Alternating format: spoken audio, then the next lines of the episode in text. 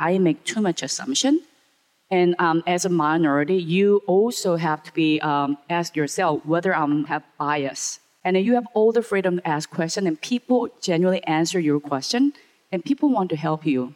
So 99.9% of the, the occasion, people have a good intention based on my home experiences.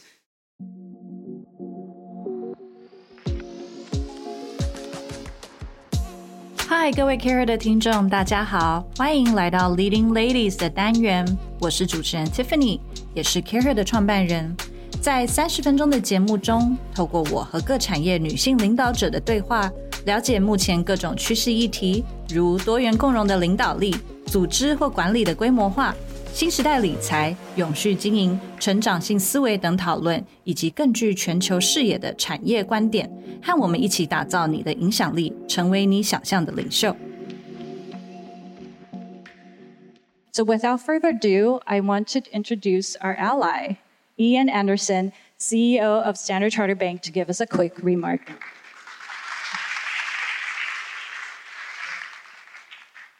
谢谢 Tiffany，大家好。That's the extent of my Mandarin. we won't go beyond that. Um, look, good morning, uh, Sandra, Tiffany, Marina. I know fellow speakers, uh, ladies and gentlemen. I think certainly more ladies in the room than uh, gentlemen, but it's fabulous to be here. And big, happy International Women's Day. Um, I think this is absolutely something to, to celebrate. Um, it's fabulous partnering uh, with CareHer here. I think they do a lot of amazing things, not just here in Taiwan, but more more broadly. You know, big effort in the diversity and inclusion space. So that really resonates with me personally, actually, but also more widely Standard Chartered. Um, the theme embrace equity, um, I think, is super super powerful. I know that the embrace equity, as I do it with my hands full, like this, right? Um, I, I love that. I, think it really resonates as well because making sure, you know, if I think about our organization, that we, you know, we, we tackle things like bias, unconscious bias, we tackle things like inclusion, we make sure that we've got a broad spectrum of people within our organization.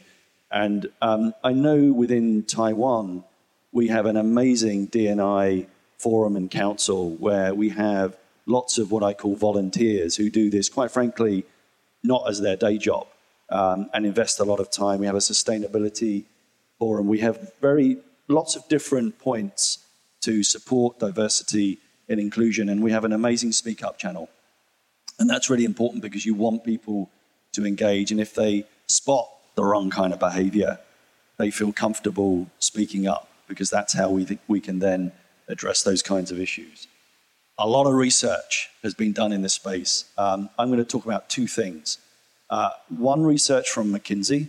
So, obviously, a lot of positive societal benefits from DNI getting good um, female representation in the workforce. There are also a lot of performance benefits when you get it right. Uh, lots of statistics out there. I think one that I would share with you is that from a financial performance perspective, if you get the balance of diversity right in your organization from the top, going kind of all the way down through the organization, about a 25% performance improvement you will see. It's significant. Other studies have showed from a valuation perspective, companies over the longer term who get that right are worth more than companies that don't. Right? So there are a lot of other benefits in the workplace in terms of getting the DNI equation and the balance appropriate. A few statistics at Standard Chartered. I have to say, I'm very proud of this at the group level, group management team, 2017, I think we had 31% female representation on Bill, our CEO's management team. Today, 46%, pretty much 50 50, which is really, really impressive. The wider organization and senior leaders like myself in the organization, the representation back in 2017 was about 26%. It is around 32% today good, not good enough, right? So we therefore need to do more. In Taiwan, two and a half thousand employees, 70% female. Of our senior leaders, 57%. On my management team, 64%. I think is pretty good, actually.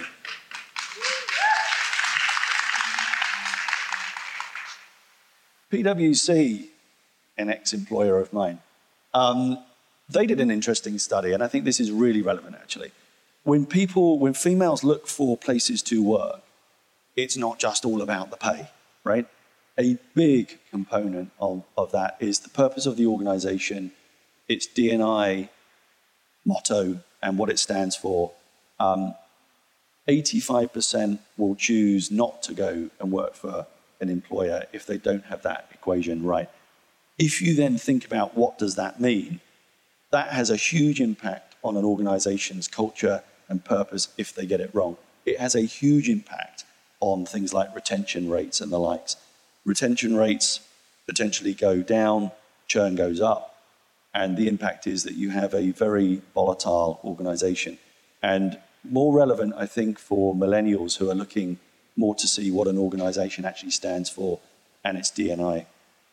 More broadly, I've talked about the workplace. In the community, we do lots of things here at the bank. One, one that I'm very proud of is our Future Makers program. So we help disadvantaged youths in the community. We help a lot of females in the community, girls in the community. We help also the visually impaired. We've had a positive impact here in Taiwan of more than 2,000 individuals, helping them reskill, train, learn, grow, helping them get their first, their first job in the community as well. So I think that there's, there's a lot more we can do that isn't just touching our organization. It goes, it goes a lot more broad, broadly than that. I think today's theme, Together a More Sustainable Future, certainly resonates with, with us. Uh, and I know I had the pleasure of spending time with uh, Marina some months back, actually talking about sustainability. It's at the core of what we do. It's something I strongly believe in, in terms of we all have an impact on a better world in the future if we can make it more sustainable. There's a few things at the bank um, that we've put out there in terms of our strategy. Net zero in our own operations by 2025, net zero by 2050 more broadly with our clients, some targets by 2030 to deliver on that big commitments to put financing to mobilize capital in the places that actually need it most. So we operate in 59 markets Uh, globally. We want to mobilize 300 billion US dollars of capital in sustainability to help with that transition. I think that we do a big job here and a big effort in Taiwan in the renewable space, so in the wind sector, in the solar sector, transition financing in the technology sector, a lot of innovation in terms of products in the consumer retail bank, green mortgages, green deposits.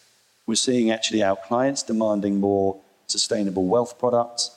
The list goes on, the innovation goes on. We will see more of this over the coming, over the coming years, and something that you know, I, I push my management team to think more creatively around this space. I think with that, I will pause and just say um, I hope all of you today really enjoy the event. I think you've got a great opportunity for networking. I think you've got amazing speakers and panelists coming up later. So really do enjoy enjoy the day and I look forward to speaking to many of you later. Thank you. Good morning. Thank you. So I'm going to invite our panel up on stage. Um, Jennifer, that's another Jennifer. We're J-pop, by the way. Um, Jennifer, please. I think these are the stairs we're using. I was told. Jaeyeon because Jaeyeon fits beautifully on this oh violet chair. Oh, I was I was gonna put Jaeyeon on the violet chair because she matches, but no, no, don't worry, don't worry, just me. Jaeyeon, please. Yes, you have to walk like K-pop. Woo! This is color coordinated too. And JT, and I get something that also matches my clothes. We're all very good at matching. So, good morning again, and thank you so much for having us and this panel today. My name is Jennifer. I work at Standard Chartered Bank. Standard Chartered Bank is an amazing place to work I'm not just saying this because Ian, our CEO, is here. We've got our logos everywhere. But I've been with this bank for over 15 years. And every day I get the opportunity to learn and grow and develop. And through the bank, also had the opportunity to work um, in various markets, starting from Brunei, Australia, um, and then Dubai, Kuala Lumpur, and now here in Taiwan. So it's really a fabulous place to be at. Um, on the personal front, I am a mother of two, so I've got a fresh grad who's looking for work, thank goodness, bless my wallet. And um, I also have an aspiring chef to be. My husband and I are avid food hunters. And my secret ambition when I was young was to be a hairstylist. That hasn't happened yet, but you know, never too young to learn, right? So today, our panel will talk about the future of work, leadership, and retention. We have these other fabulous people of the name starting with J. I'm going to introduce them to you. And as I introduce them to you, I'm going to also ask each of them to share a fun fact about themselves. So we'll start with Jennifer. Jennifer's from Singapore, and she's the Vice President of Corporate Communications and Industry Partnership from ASE. She is absolutely passionate about sustainability in line with ASE Holdings' strong focus on ESG and inspiring change. She actively integrates sustainability approaches into the comms platforms and leads on brand initiatives to strengthen ASE's brand and increase mindshare through creative digital marketing. So, Jennifer, let's share a fun fact about yourself. Um, thank you very much, uh, Tiffany, for inviting me today. Um, it's my first speaking engagement here in Taiwan. Uh, I'm actually very nervous, but I think uh, all of you will actually bear with me today. So, um, coming from the semiconductor industry, uh, where it's actually majority a male-dominated industry. So um, I'm very glad today that uh, I see that I'm in the majority. But that's one disadvantage. Um, in the many industry events that I go to, um, I usually don't have to wait in line to go to the bathrooms. But uh, here, unfortunately, I have to wait in line. So um, a fun fact is that before I joined the tech industry, um, I actually was a seamstress for a while.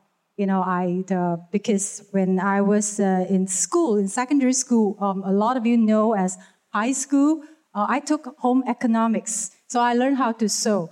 And my mom was a seamstress uh, operating from home. So she actually pioneered the work from home, you know, way before today's trend. So uh, anyhow, um, it didn't quite work because I really didn't have the skills, and I actually um, wasn't really good at it. So I quit. I was jobless for a while, and then I joined a tech uh, publishing company. And then that's where I found my calling. I mean, I don't have a degree in STEM, but I was very interested in the semiconductors, electronics, and technology. So I did my own research, and at that time in the 90s, the World Wide Web is flourishing. So I talked to a lot of engineers. I never looked back since. You know, even though um, I didn't pursue a career in fashion, um, I felt that uh, at, um, you know working in the tech industry, it has given me the freedom to right now indulge in fashion and even sewing in my free time. So, as a liberated, I feel very liberated. So, I want to encourage uh, all women here, regardless of your age, to always try something that is outside your comfort zone, you know, um, and not uh, be afraid of trying things new and uh, break stereotypes. Great, thank you so much. Um, and next we have Jaeyeon. She's the managing director of MSD Taiwan, and her meaningful role pursues the aspiration to make a positive impact on more patients in Taiwan. With experience as external affairs leader at MSD Korea, Jaeyeon also led a cross-functional team for oncology portfolio reimbursement, where she drove a significant improvement in the speed of access to patients. So, Jaeyeon, a fun fact about yourself, please. Okay. Um, First of all, I'm very, very happy to be here and what an honor to be part of this great event. And the setting is so awesome. So thank you for having me. Um, I didn't intend to talk about my company, but you started the battle. So a little bit of promotion of MNC. MS is one 30 years old pharmaceutical company based in New, uh, New Jersey. And um, we have uh, more than 100 uh, offices worldwide. And MSD, uh, a lot of people ask me, whether it's a US Merck or German Merck, we have a little bit of brother and sister history, but MSD is known Merck and Sharp and Dohme in US and Canada, and outside US and Canada, we go by MSD. And um, we are um, here to help the patient and uh, their families. So we're focusing on oncology and vaccine and hospital acute care. And uh, we're going to talk about more later, but we have a lot to offer in terms of diversity they're a leading uh, company in terms of diversity. A little fun fact of me. So um, I think I'm quite bored person. So, well, to begin with, I have uh, two children. I'm a role model of diversity and uh, productivity because I have twins, Rongfeng Tai. The 10 year old boy and a girl, and I delivered it at the age of 40. So uh, I kind of enjoyed no kid life for 12 years after marriage, but uh, I had a life altered uh, moment when I had a baby. So this is my first time to be mom, right? Like everyone else, I'm learning and playing with them. And other than that, um, I never thought of myself in pharma company. So I'm one of the bad patients who is not compliant with the, the prescription from the doctor. My first company was Korea Government um, Office, uh, and then I pursued my MBA degree to change my career in movie and entertainment. And actually, I got a two offers, one from Korea Movie uh, Company, and the other one was at the time my first pharma, uh, Eli Lilly. I had to make decision, but my decision was driven by financial. To be very transparent, because I had to pay back pay back my loan. So sometimes I'm thinking, what if I had the, the other path? Maybe I'm one of the production member for Squid Game too. I don't know. I still have passion, but um, in the end, I realized that um, I'm helping the people, right? And I'm improving the quality of life on one industry, they offer happiness, but the other industry, we're helping patients to live longer and happier life. So yeah, so I'm I'm here. Very meaningful. Thank you so much, Jaewon. And now on to our next panelist, JT. JT is the managing director and senior partner at BCG Taiwan. He's an experienced consultant, leads Boston Consulting Group's technology, media, and telecommunications practice in Greater China and the Taipei office. He also leads BCG's global work in semiconductors and materials. So, um, JT, maybe some fun facts about yourself. Thank you. Yeah, thank you. Thank you, Jennifer. I'm uh, the last J. Um, I feel very honored and lucky to be here with you today because um, um, I was at Dallas uh, before I landed in Taiwan, um, and there was a tornado alarm before I took off. So luckily, I was able to escape from the city and, and join you guys today. Um, so I'm a father of three, um, and I also have a twins with a boy and girl, a little bit uh, older than yours, uh, and uh, very hard to control. Uh, but they, they, they, are they are very lovely. Um, and so, um, fun fact about myself: as you can imagine, my job can be sometimes quite uh, intensive and also uh, stressful. Um, the way I kill my stress is really the workout in the morning, a good wine in the evening and also uh, shooting zombies during weekends. Oh. I was talking about a video game in case uh, you are not sure what I'm talking about. Um, yeah, so very nice to be here. Thank you, JT. So now we hear and we know a little bit about our panelists. We are going to start talking about the future of work and what it means to you. This is an interactive session, so we're going to pop up our first Slido.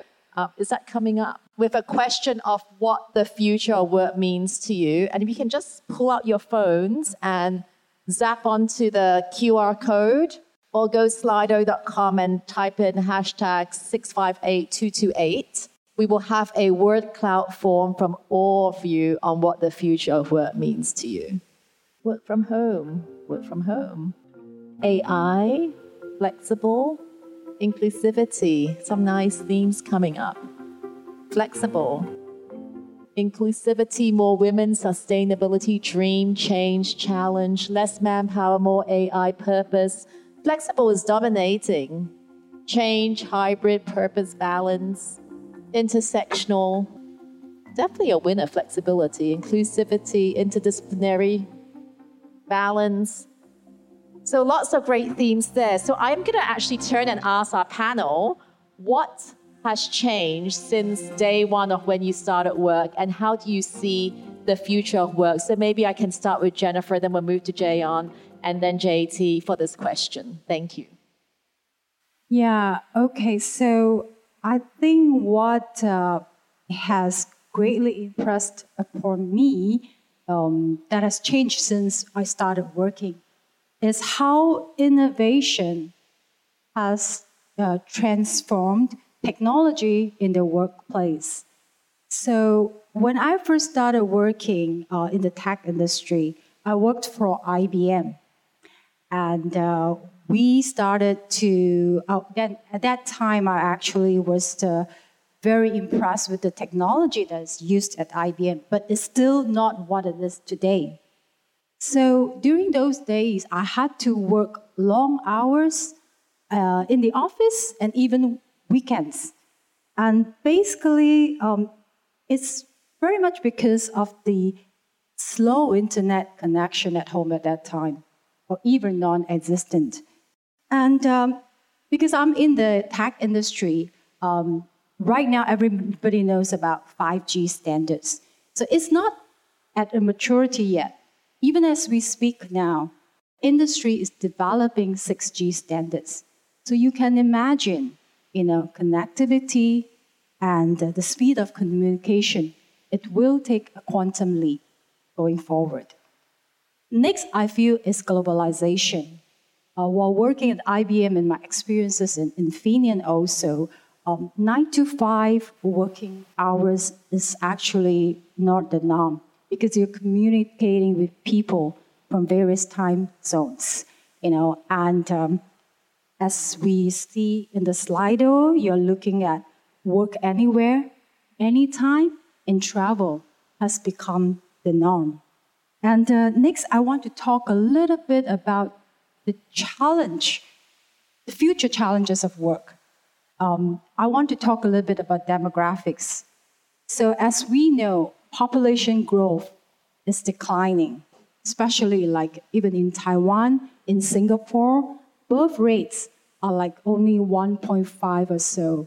So, uh, but I'm very glad that we have uh, parents here um, I'm actually, I do not have any children, so I'm sorry I did not contribute. I was, I contribute to this declining birth rate. But it is a fact, and it will continue to decline. So what are we going to do with the future?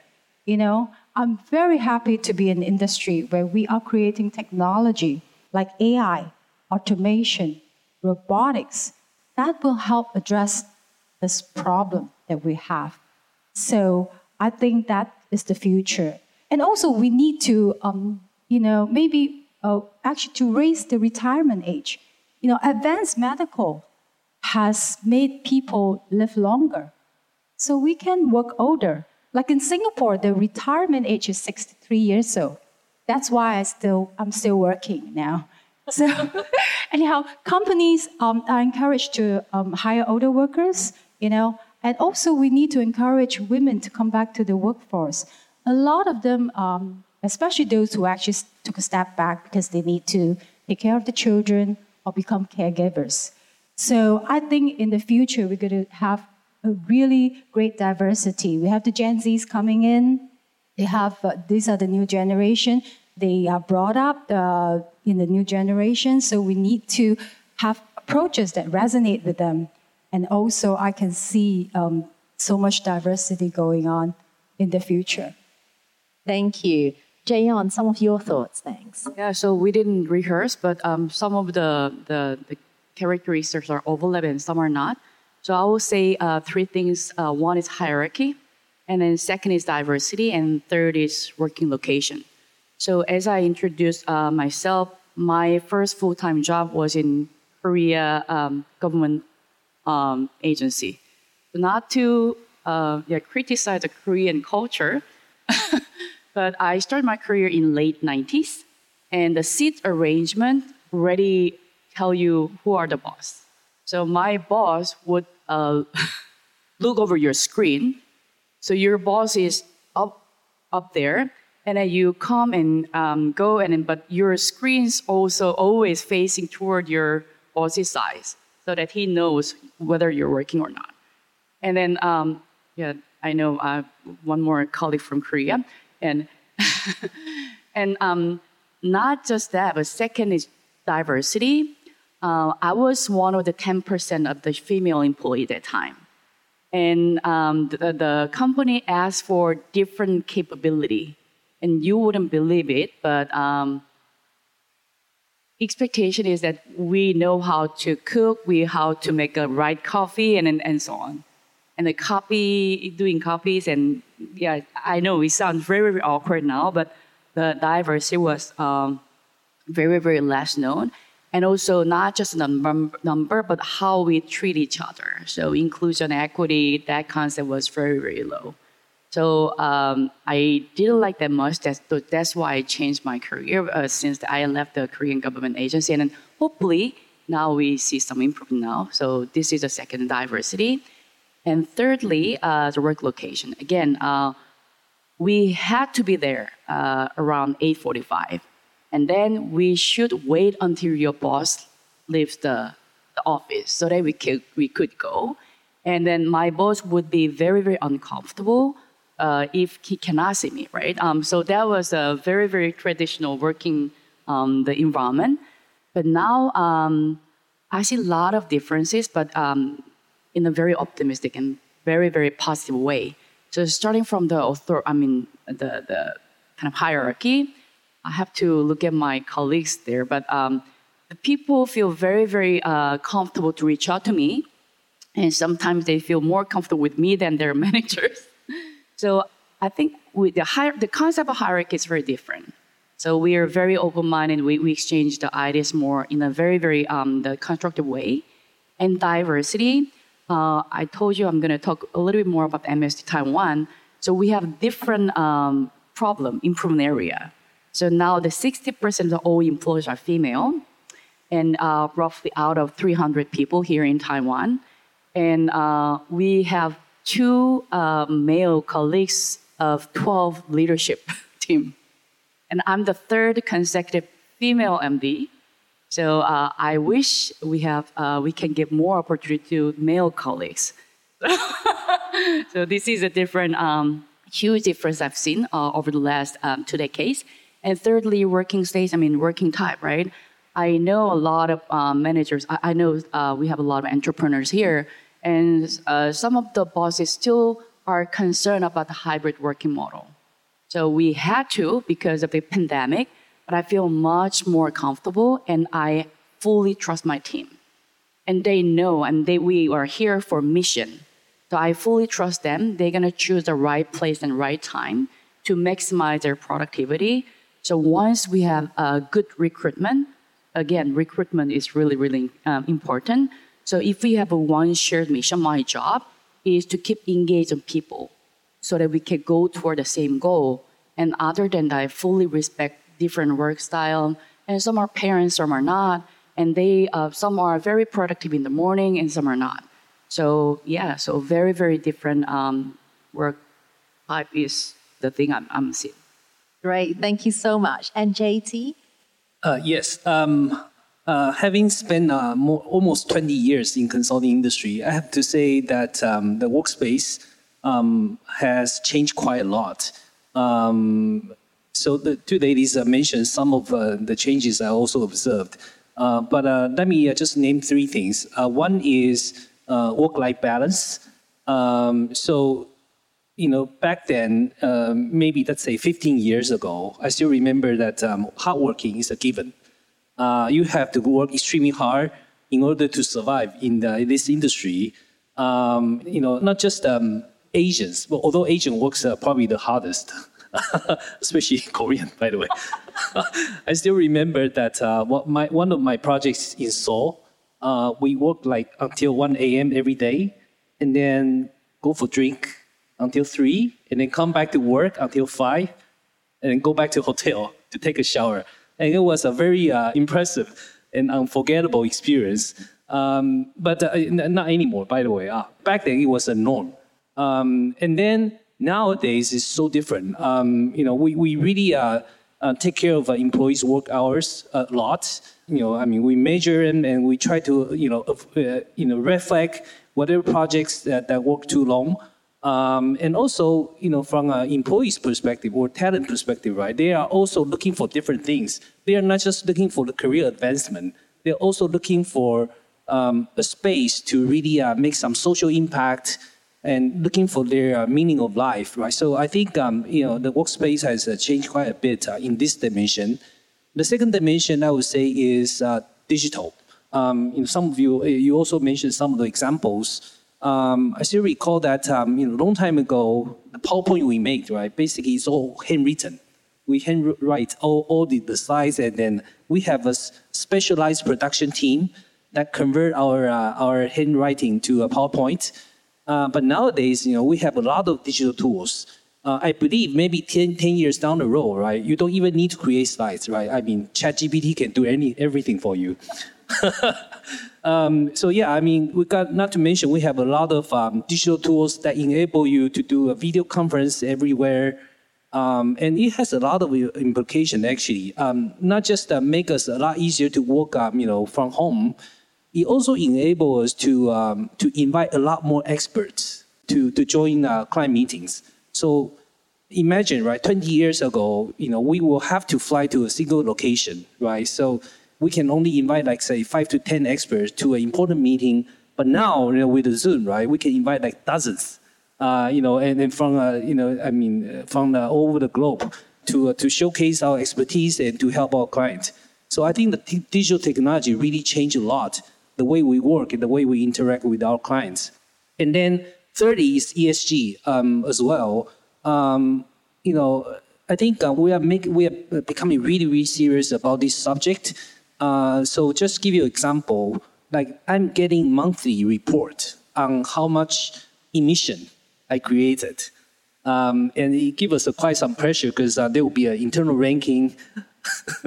so uh, that's why I'm, i go to work by uh, MRT every day now, trying to save some some some emission as possible. And we kill a lot of global meetings in person.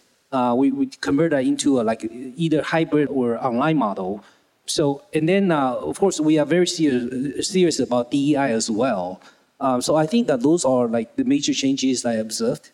Great, lots of great themes coming up there. So flexibility, working from home, um, but it will keep evolving, right? Uh, with new things, the Chat GPT. I, I, always worry that I don't have a job with Chat GPT because I do comms, right? It's just the easiest thing to happen. Um, and then, of course, um, for every person now, I think purpose is important. ESG concepts are important.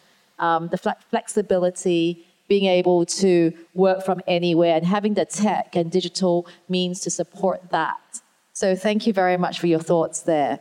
Um, so, JT, we'll kind of ask this question back to you about the future of work and um, turn to you for some insights on trends from reports being done on the topic of the future of work. Perhaps you can share some of those insights with us. Yeah, sure. We have uh, been looking at uh, future work for quite some years originally it was actually triggered by uh, digital and also ESG. Um, so as you can, uh, you know, you, you heard a lot of uh, digital transformation, sustainability transformation. But I have to say that it's really COVID that accelerated the transformation in the past three years. Um, so um, in our recent research uh, with hundreds of uh, uh, multinational companies, we actually found out that um, a lot of leading companies they spend enormous effort uh, and has been evolving their work models uh, in the past few years. So uh, let me summarize, um, you know, these these findings in maybe four categories. The first one is how we work. Um, so what I mean is, I think the leading companies they try to embrace the disruptions like brought by, for example, COVID, in their interactions with their customers or you know their colleagues or even their suppliers. Um, so I will give you a few uh, ideas or thoughts, uh, you know, for, for your reference. Um, so, for example, customers, right? In the past, especially you know, when there was still lockdown, the travel become very, very difficult. So instead of treating that as a hurdle, right? Because think in positive way, because you are not able to travel, so your customer is not expecting you to show up, right, to close the deal. So um, many companies they are taking initiative, right? Really trying to rethink what we call customer journeys. You know, the, starting from you know when customer thinking about buying a product to uh, you know, buying a product and repeat purchase. Um, we really uh, think about how to uh, how to. So I, I also give you an example of how we interact with our clients as well, right? Although now we might not be able to fly to uh, their location, but we are able to invite a lot more different topic experts uh, to the meeting, which is also beneficial to clients. So really rethinking how you're interacting with your uh, customers is quite important. Uh, and then secondly, among the colleagues, I know there's a huge debate on this uh, hybrid work model, right? As you probably have heard, a lot of tech companies, they're trying to pull their uh, employees back to office, right? Because uh, they are not so sure whether they are making uh, YouTube videos at home or they are working on, on, their programs.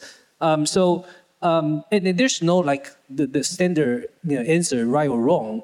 But I think um, you know many of our clients they're they're exploring you know um, the right uh, work models, uh, and now we see more and more let's say segmentation uh, in terms of job functions and in terms of the work you do.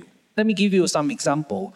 For example, you know, um, you know, I mean, the collaboration right? Usually would be more efficient if you guys get together, right? For example, brainstorming new products or new ideas is always better, right, to, to get together. Um, or some of the important, let's say, decision-making meetings, uh, it's quite important to, to be in that room because there are a lot of subtle messages between the line messages that you cannot see from Zoom, right? Um, and uh, in some functions, for example, like call center, right, you don't have to be there in office, right, to serve your customers. So, you know, depending on functions and type of work you do, you really can, uh, you know, have a, a, more accurate way to uh, increase your uh, work efficiency overall. And then uh, on the suppliers, um, you know, many of you still recall, right, in the past two years, the semiconductor shortage, right, it really, uh, I mean, it impacted a lot of industries, especially for, for example, like auto. Um, so it's important um, that um, also a lot of uh, let's say, uh, leading companies, they are rethinking uh, their supply chain, right? For example, you know, how to really install the digital capability to ensure the full transparency, right, um, along the supply chain. For example, you should not count on a single location or a single vendor, right, to, to provide your important components. I think those are something that, uh, you know, we also observe as well. So the second category is how we lead. And this is also quite important and sometimes can be uh, easily ignored. Because think about this, you know, many of your uh, colleagues are not together with you anymore. They don't go to office anymore. You might not be able to see them, you know, sometimes even in weeks. Um, so how to ensure that the leadership is still effective is not easy. So uh, on that, there are two ideas for your reference. One is I think it's really time to uh, try hard to articulate your purpose. Um, purpose is so important because especially when you are not together with your colleagues, you don't see their face, right, on daily basis. You know, each one of you, if you know, right, what, why the organization or why your company exists, that will really help you to conduct your daily jobs. Um, you know, not losing your, let's say, uh, north stars. Uh, so I think purpose is really, really important. Um, and then the second idea is uh, what we call generative leadership. What that means is, you know, can you really empower and inspire your team to uh, make sure that collectively, right, you contribute more than individuals. So, for example, you know, if you have a, a team of three, can you do, um, you know, five people jobs through better empowerment, through better, uh, you know, inspiring your team members? Uh, I think that's uh, something that's really important. Um, and then the third category is what we call how we organize. And why is this important? Um, and basically, the idea is can you build a more responsive and more resilient organization? Um, and to do that, there are a few things you can consider. Uh, one is you know building a more adaptive organization. Uh, what that means is, you know, if you look at a lot of, uh, let's say, internet companies, right? They have this what we call platform organization, what I mean is they have uh, many, many like micro BUs. Okay, micro BUs means um, a combination of cross-function teams. For example, sales and marketing or product. Uh, sometimes uh, uh you know customers uh, tech support or customer support.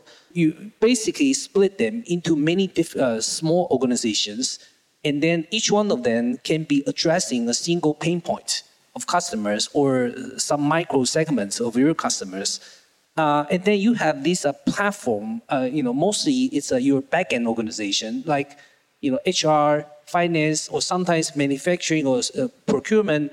These platform departments will be serving all these micro BUs uh, from the back. And that really allows you to be super sharp, focused on, you know, your customer needs, and then adapt, um, you know, your organization very efficiently. That's what we call platform organization. And then the second is I don't have to convince you that uh, having a diversified uh, talent pool is extremely important. So yeah, that will be the second idea. And the third idea about how we organize is what we call always on learning. And why is this learning uh, becoming very important, you know, for the future? Because again, think about that. Many of your colleagues, you don't see their faces anymore uh, on a regular basis. Um, so ensure that they still have a good learning experience will be very important. So to do that, I believe most of the company they have to uh, rethink right how employees learn and grow uh, in their organization. For example, should you think about having your own online learning platform? For example, should you think about you know partnering with a third party to provide you know some learning experience beyond the jobs? For example, mindfulness, right, is some of the very hot topics, and even uh, learning some uh, you know foreign languages like Korean right, or whatever. It might not be you know immediately useful to what they do, but it will definitely motivate your employees a, a lot more. Um, and then the last category is what we need, basically enablers. And for enablers, I think there are a few things I, I would uh, encourage you to think about. One is what we call an employee, employee value proposition, uh, EVP. This is uh, actually quite important, especially given the, the talent war uh, that's happening. Um, you really need to th- treat your talents as your customers and have a very clear value proposition, right? What are you going to get if you work for me, right? You need to really able to articulate. And even better yet, you should segment your talents. You should not treat your engineer the same way as you treat your, uh, for example, the admin, uh, admin uh, staff. They have a very different needs, right? And there are some what we call deskless, uh, you know, workers. Uh, the one in the, you know, working in the storefront, in the warehouse, you know, your driver, these guys have no desks, right? Their needs would be very different from, you know, the white collar, traditional white collar type of jobs. So you really need to rethink the EVP uh, of your company. And then the second idea is work, workspace, right? I, I think, uh, you know, you probably have already heard a lot of examples there.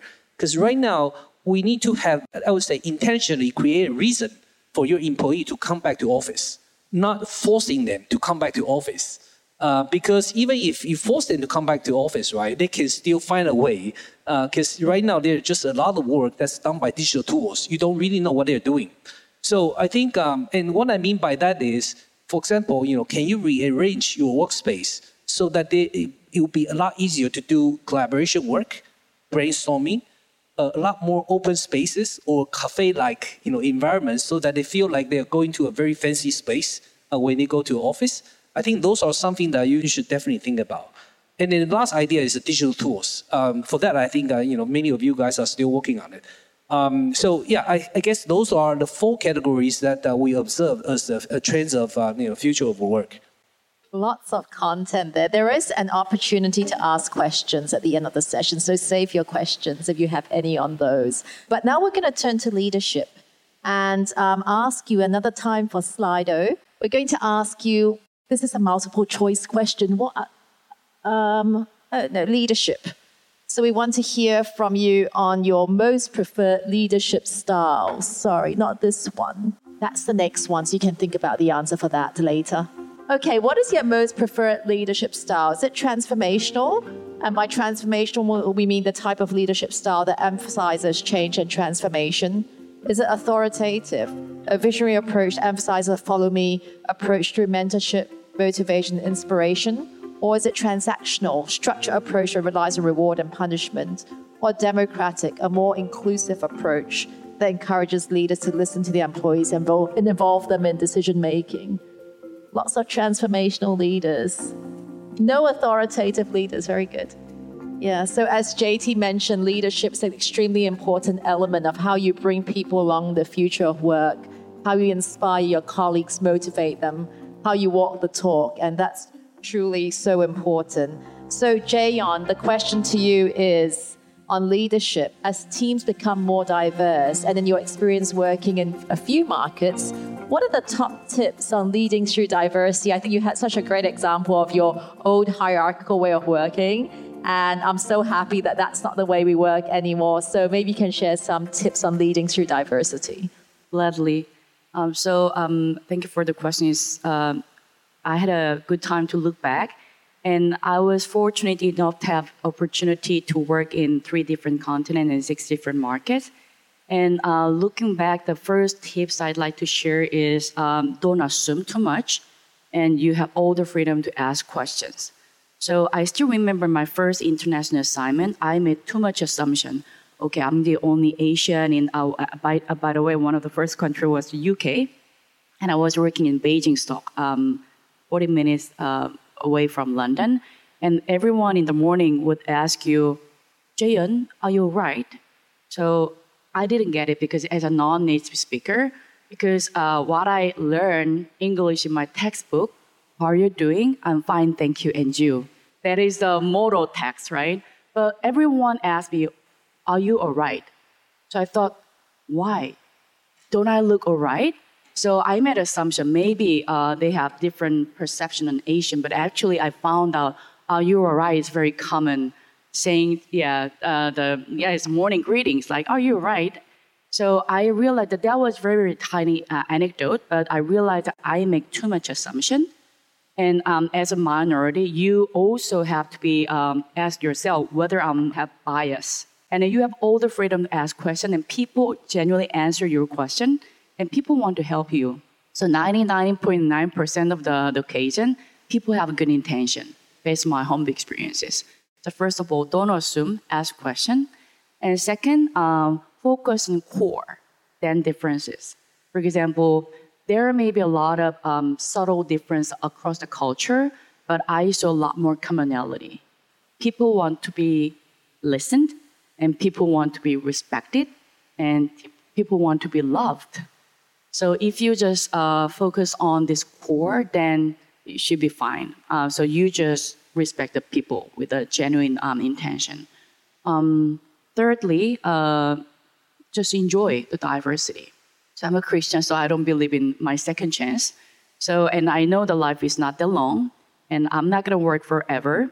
So I want, whenever I have challenges, I often ask myself, uh, what I'm learning, right? If you see the all the hurdles as your um, intimidating factors, then um, you don't learn. But let's take it challenges and and especially international assignment, uh, you get paid, right? You're learning, but you get paid and I try to enjoy, right, all the challenges so that it's going to be your asset in your retirement life, right? So you're going to think about it, you're going to learn about it. So yeah, be happy and enjoy the moment is my third. Great, thank you.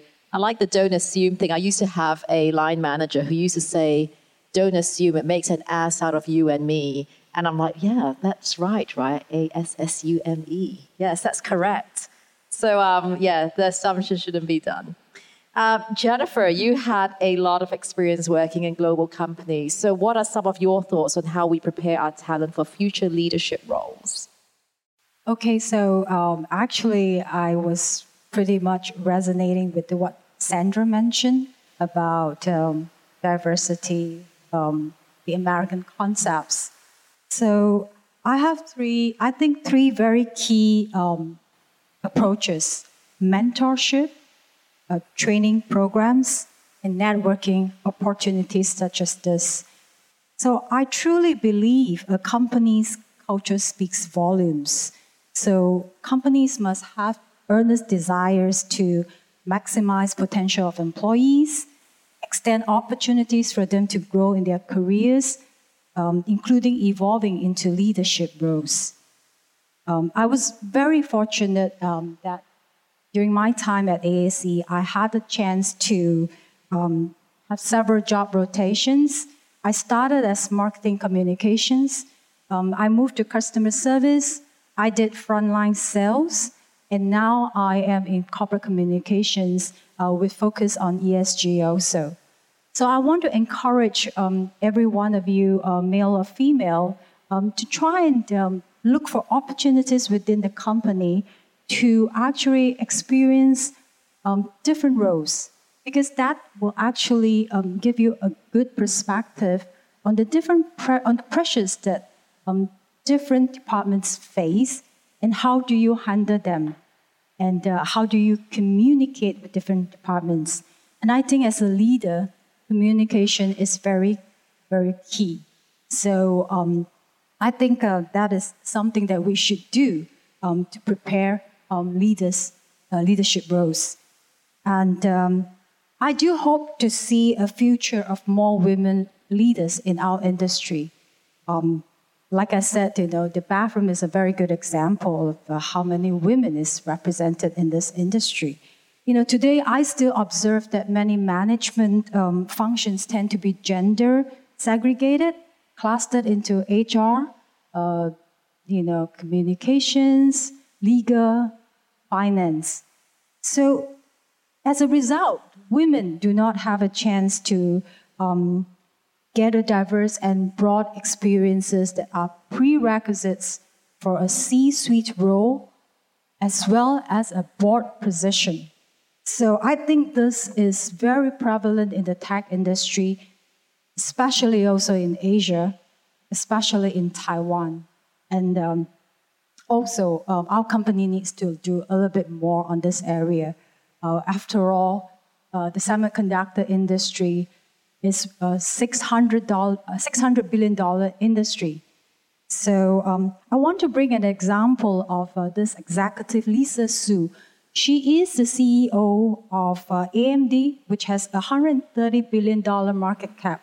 Now, when Lisa took over AMD in 2014, the company was on the brink of bankruptcy. But with her leadership, the company turned around, and uh, by 2021, AMD sales from its successful market penetration in data center, gaming, and PC markets surged to 16.4 billion, and profitability improved. So it shows that women are capable of leading tech companies, not through a sure stroke of luck or riding the market wave, but with strategic planning, ability to motivate and rally the team. Thank you such a great story of really being intentional with your leadership style to bring people along the journey, to motivate and inspire them. I think that's really important. As we talk about leaders, we, we also talk about employees. And you saw the other Slido question that came up just now about what would make you leave your job. So um, this is a word cloud. But people say you don't leave your job, you leave your manager. People say that to me a lot. And um, perhaps that there's a lot of truth. Lack of growth so it's not just all about the money, right? When we look at it here, it really is things like um, the opportunities to grow, working with people you enjoy working with, working in a workspace that makes you feel respected. Um, so we're going to start talking to, to our panel and, and first to JT. So taking good care of talent and continuing to inspire and motivate them is so important. So how are companies faring in this area and what are the top priorities for talent? Uh, yeah, so let me um, let me talk about the priority for talent first. Uh, first of all, you have to distinguish two uh, different ideas. One is the ta- uh, priority for talents. The second is reason for quitting. Right? Um, these two are different, and as you can see from here, oh, it's gone. Okay. Um, so usually when you do the exit interview, right, uh, for people who are about to quit, uh, they will tell you mostly I would say emotional, uh, lack of emotional support, as you can see from there, right? Because the boss is bad, uh, uh, incompatible uh, co-workers, you know, and you know bad management, uh, and sometimes you know for more senior people, they feel like they there's a lack of respect on what they do, right? Or for younger person, they will be like, okay, I'm not doing the, the jobs I want. Those are what we call emotional support. Um, however, if you ask, you know, the talents, what's your priority? Uh, what are you trying to get out of the job? Usually, number one is pay or compensation. So these two are actually quite different. Uh, I also noticed that um, you know the word cloud. You know, I'm not sure whether you noticed there's money and there's a salary, but with very small funds, right? Which means you know usually money and, and salary they are not a key reason for you to quit. Okay, so so the key takeaway is, you know, in order to attract and retain uh, the best talents, you really need to think through all these things holistically. You know, um, of course, pay and compensation is important, right? Um, but those, I mean, pay and compensation itself is not enough. So um, maybe I will give you an example of, um, you know, how, how BCG uh, attract and retain talents. Because as you can imagine, talents is really our, uh, the only assets we have, right? Uh, you know, so we have been uh, really built in uh, in our DNA uh, to really attract and retain the best talents. Um, so uh, a few things. One is um, I mentioned a bit earlier, we really spent time, and in, as a matter of fact, almost one year um, to articulate our purpose, um, and also to try to uh, derive a, a clearly um, um, a clear uh, uh EVP, uh, employer value proposition for our talents. So our purpose right now is we uh, unlock the potential of those who advance the world. It's a very simple sentence, but let's say, right, it took us a year to articulate that um, and really resonate with most of us. Um, and regarding the EVP, uh, we have five, but uh, apparently I cannot memorize uh, all these things. Uh, I can name a few uh, for your reference. For example, um, you know, uh, impactful, you know, and meaningful work. for example, individualized learning and development. for example, what we call one BCG many path, which means that you don't have to be like single pattern in order to climb the, the, the career ladder you can be, for example, thought leader and very successful at BCG. You can be commercially very successful, you know, to su survive here.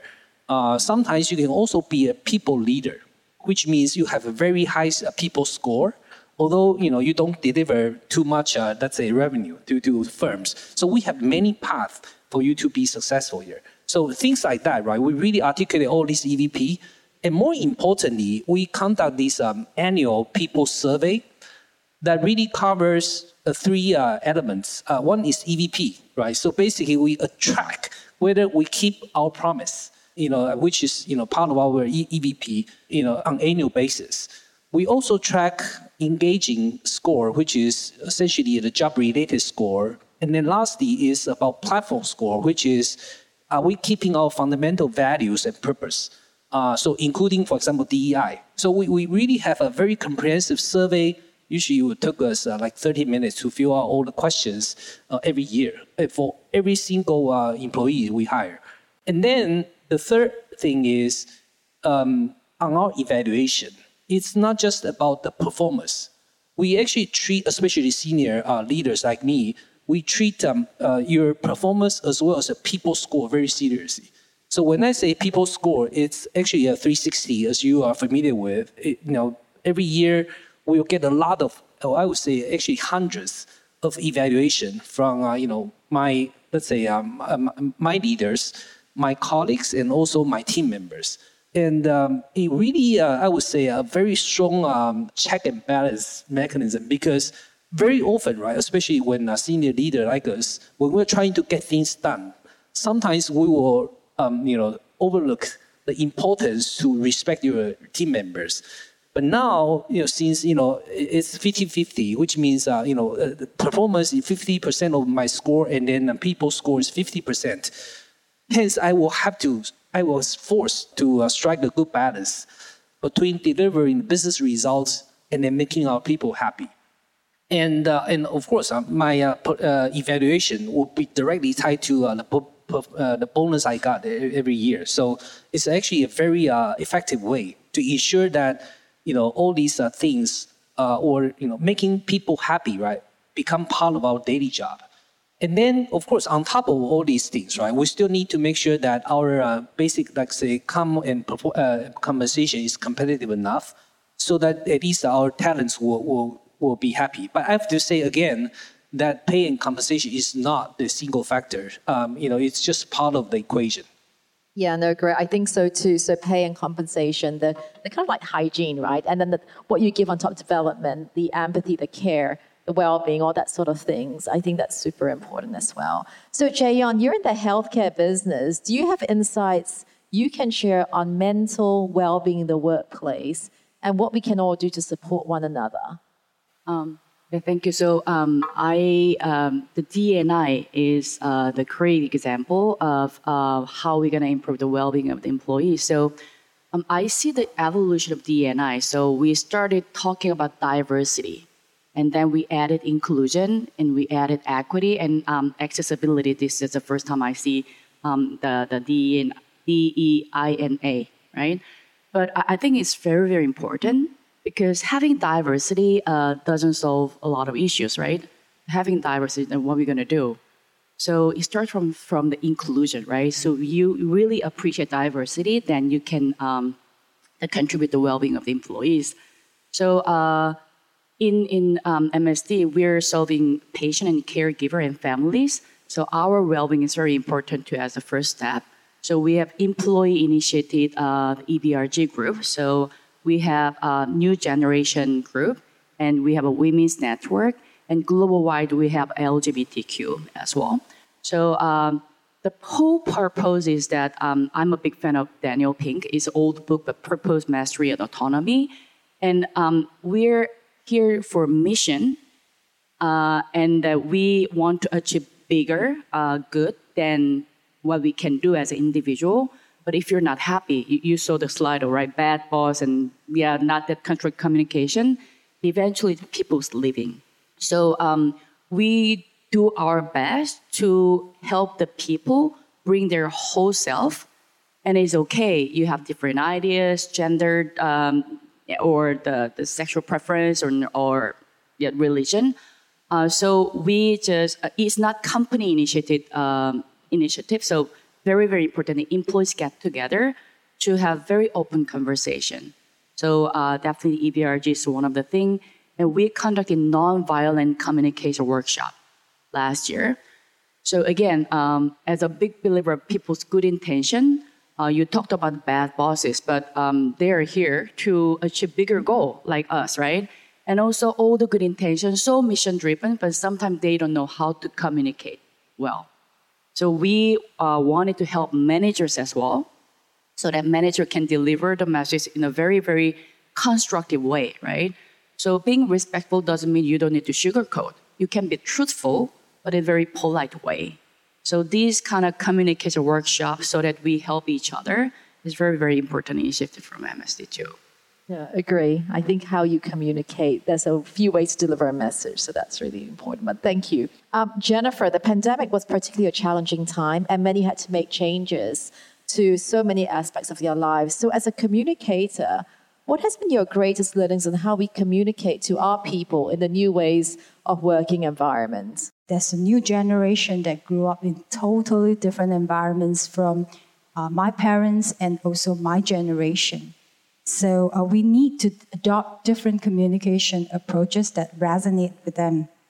Um, one of the things that I observed about uh, uh, manufacturing, traditional manufacturing companies, especially so in Taiwan, is they are not very receptive to uh, social media. You know, keeping a low profile, low key is the modus operandi for many uh, local Taiwanese companies. So what I'm trying to do is to actually um, explore all these digital channels uh, that we can start communicating with stakeholders, not only just customers, but I feel that uh, employees um, have to know what your company is doing. Uh, they have to have a presence on social media.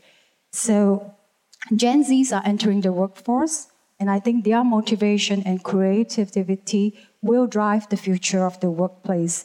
So, um, as leaders, we must learn to accept the new world and adapt. Thank you. You know, just a nice wrap up about what we've heard today. We talked about the future of the work, and here we talk about flexibility, being able to work from home, having digital capabilities to be able to enable us to work from home. Um, we talked about leadership when you can't see your teams, having trust, um, being completely open and transparent to accepting what your team does and to give your teams channels. Um, even in Sandra's speech, she talked about, Ian's speech talked about speak up, anonymous speak up tips, um, and speak up channels so people can talk about what's working, what's not working. We talked about leadership. We talked about leadership being um, empathetic, being intentional, um, being open, and, and the way we work, being collaborative. We talked about diversity and inclusiveness. We talked about well being. These things become so important every single day. We talked about purpose. Your purpose is very similar to our purpose at Standard Chartered. Ours is driving commerce and prosperity through our unique diversity. So we have diversity in our, our purpose statement and having your teams rally through a single purpose, through a strategic objective to a common goal to um, rally around. I think that's also very, very important. And of course, retention, you know, how we treat people with respect, how it's not really just about salaries or you know, um, you know, the take-home pay, but more so than that, about being able to have a great environment to work in, to be able to develop yourself, continuing learnings. 嗨，大家喜欢这集的内容吗？欢迎在 Apple Podcast、Spotify 或本集描述中 最底下的连接帮我们评分留言，让我们知道你的想法。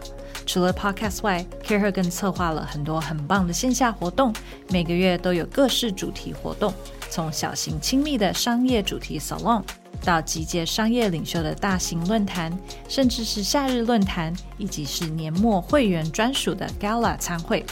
透过这些活动，会员还能独家享受 Think Tank 内容以及邀请制的圆桌聚餐。更多详情，请点击本集描述中成为 Care 会员了解。